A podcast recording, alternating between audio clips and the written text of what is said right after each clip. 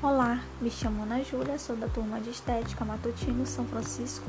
Vou responder as novas perguntas do checklist de crenças limitantes. A primeira, você se sente travado e paralisado? É, Encontra-se muitas pessoas que fazem esse bloqueio de achar que nunca vai conseguir algo. A pessoa cria em sua mente uma meta para a vida, mas nunca consegue cumprir os seus planos.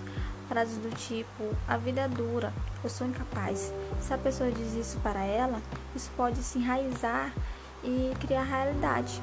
As crenças bloqueadoras impedem de acessar o nosso potencial que existe em nós. A segunda pergunta: Você começa, mas não termina. É, essa crença existe em mim. Já passei por várias situações que hoje me pergunto é, se eu não tivesse desistido, eu poderia estar muito bem agora. É, desculpa é o meu mais fácil de convencer alguém que aquilo não deu certo. Então você inventa e até aumenta para a pessoa acreditar. Mas essa crença eu já estou trabalhando e já venci muitas situações. A terceira pergunta: na hora de entrar em ação, é, as pessoas às vezes têm medo da ação e deixa sempre para depois. É, inventa desculpa na sua cabeça que você não vai conseguir, então resolve fazer outro tipo de coisa, como tipo assistir, ler livros, do que botar o que você almeja em ação. A quarta pergunta: você não divulga o seu trabalho, não escolhe um nicho e não se assume profissional.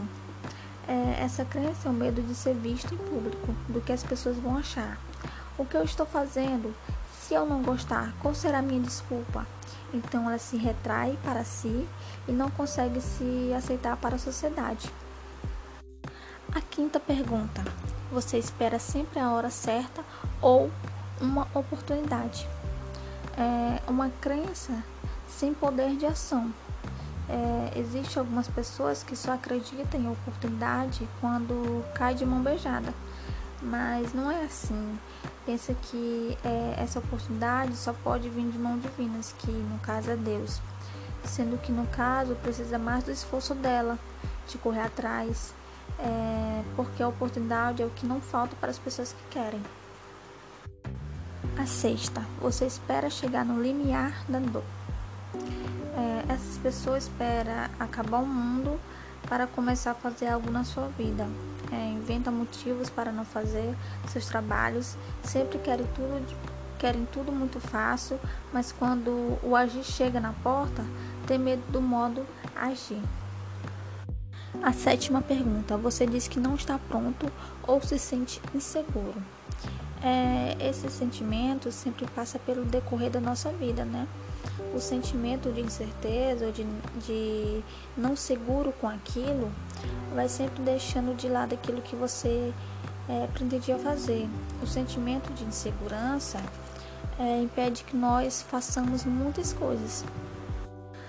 A oitava pergunta tem medo, muitas vezes irracional.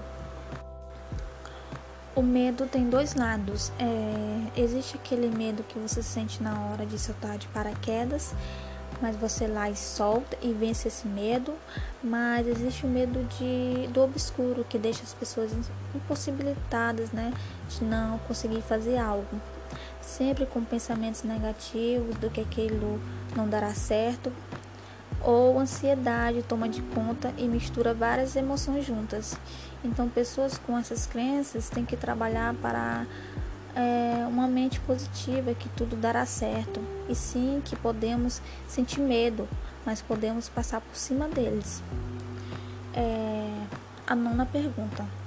Vê a mesma história se repetindo durante anos e de tempos em tempos.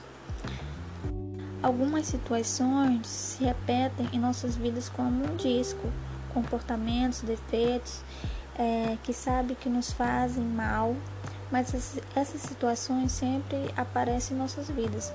É, leva nós a mudar para não se repetir e aprender com os erros que essas situações nos trazem.